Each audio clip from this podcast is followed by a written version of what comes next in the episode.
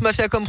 La météo et l'actu 100% local, le journal Colin. Et à la une ce matin, donc, le convoi des libertés qui arrive chez nous aujourd'hui. Parti de Montpellier, le cortège arrive à Clermont ce soir pour repartir du Zénith de Cournon demain matin aux alentours de 8 heures. Autre cortège parti hier matin de Nice en direction toujours de Paris puis de Bruxelles. Il devrait passer par Lyon aujourd'hui à l'intérieur des antivax, des antipasses. Mais dans les revendications également, on trouve également le pouvoir d'achat et le prix des carburants. L'établissement français du sang tire aujourd'hui la sonnette d'alarme. Les stocks n'ont jamais été aussi bas en France. 70 000 poches de globules rouges en réserve alors qu'il en faudrait au moins 100 000. C'est historique. Des chiffres qui s'expliquent par ces deux années de crise sanitaire. Certaines collectes dans les entreprises et les universités ont dû être annulées et les personnels de l'EFS ont eux-mêmes été touchés par le virus et ont donc dû s'absenter, s'absenter quelques jours.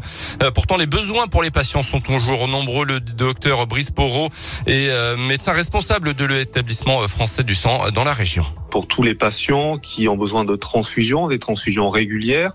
Ce sont des patients qui ont des maladies du sang, des patients qui ont des cancers, euh, qui ont besoin de chirurgie ou encore pour les accidentés de la route. Eh bien, la transfusion est vitale et donc seuls les dons, seule la mobilisation des donneurs, eh bien, va permettre de maintenir ce, ce système transfusionnel en France. Chaque jour en France, ce sont 10 000 dons qui sont nécessaires et dans notre région euh, Auvergne-Rhône-Alpes, ce sont 1400 dons par jour et donc euh, c'est vraiment une mobilisation la durée qui est indispensable. L'établissement français du sang appelle donc à la mobilisation. Pour donner, il faut avoir au moins 18 ans, peser 50 kilos. 50 kilos. Le passe vaccinal n'est pas obligatoire. En cas d'infection au Covid, il suffit d'attendre 14 jours après la disparition des symptômes ou 14 jours après avoir été testé positif. Dans l'actu chez nous en Auvergne, un homme de 72 ans condamné en début de semaine par la justice à 30 mois de prison et à 10 ans de suivi socio-judiciaire également. En 2016 et 2017, près d'Ambert, il avait agressé ses sexuellement sa petite fille, mais aussi deux autres mineurs. Dans l'actu également vers la fin du pass vaccinal au printemps, c'est ce qu'a déclaré le porte-parole du euh, gouvernement Gabriel Attal hier. Il existe des raisons d'espérer que le pass soit levé pour fin mars, début avril, selon lui.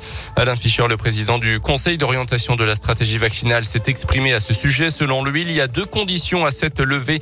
Avoir un taux d'incidence 10 à 20 fois moins élevé qu'aujourd'hui, mais aussi mettre fin à la surcharge à l'hôpital. On passe au sport avec le foot, les quarts de finale de la Coupe de France. Versailles a battu Bergerac au tir au but et s'est qualifié pour les demi. Nice a largement dominé Marseille 4 1 hier soir.